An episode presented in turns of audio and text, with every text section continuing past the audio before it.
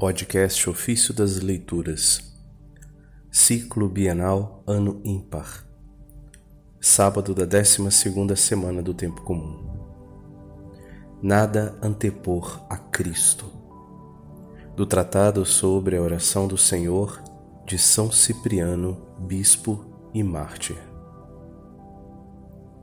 Certamente o Senhor orava e intercedia não para si, que pediria se era inocente, mas pelos nossos pecados.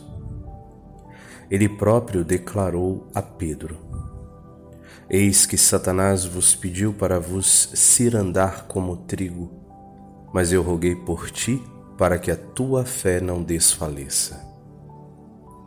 Isso está no Evangelho de Lucas, capítulo 22, verso 31 e 32. Pouco depois, Jesus rogou ao Pai por todos, dizendo: Não rogo somente por estes, mas também por aqueles que pela Sua palavra hão de crer em mim, para que todos sejam um, como tu, Pai, estás em mim e eu em ti, para que também eles estejam em nós.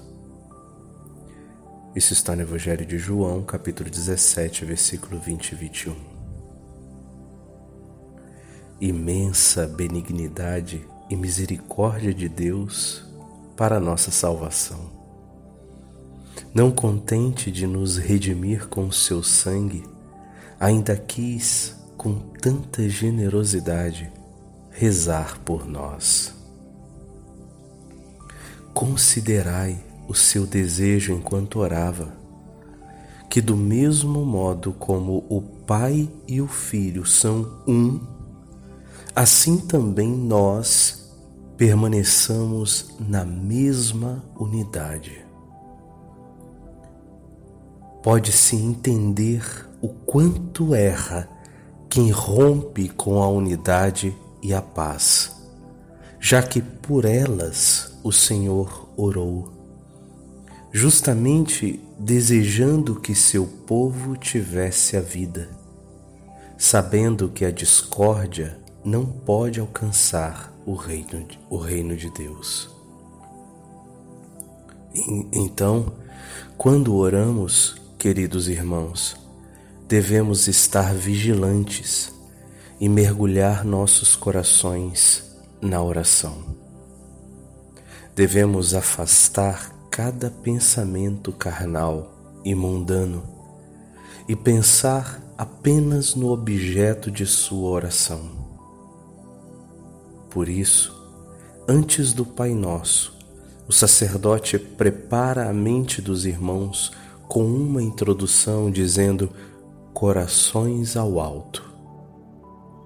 De modo que, rompendo a assembleia, nosso coração está em Deus esteja claro que em nada mais se deve pensar senão no Senhor. É necessário fechar o coração ao adversário e abri-lo somente para Deus.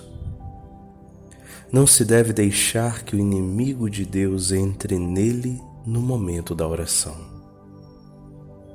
Na verdade, Muitas vezes ele vem de surpresa, penetra e habilmente desvia de Deus as nossas orações, de modo que temos uma coisa em nosso coração e outra em nossa voz.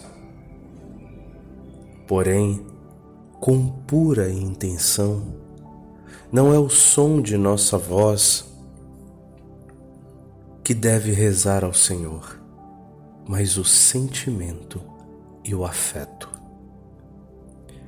Como somos frívolos, distraídos por pensamentos fúteis e profanos enquanto rezamos ao Senhor. Porque não há nada mais importante que prestar atenção no que se está falando com Deus. Como podes pedir para ser ouvido por Deus se tu mesmo não te escutas? Queres que o Senhor se lembre de ti quando oras, enquanto não estás atento a ti mesmo? Isso não significa realmente proteger-se contra o maligno isso é, quando oras, ofender a majestade divina com a negligência na oração. Isso é vigiar com os olhos e dormir, dormir com o coração. Enquanto cristão, mesmo quando dorme, deve manter o coração vigilante.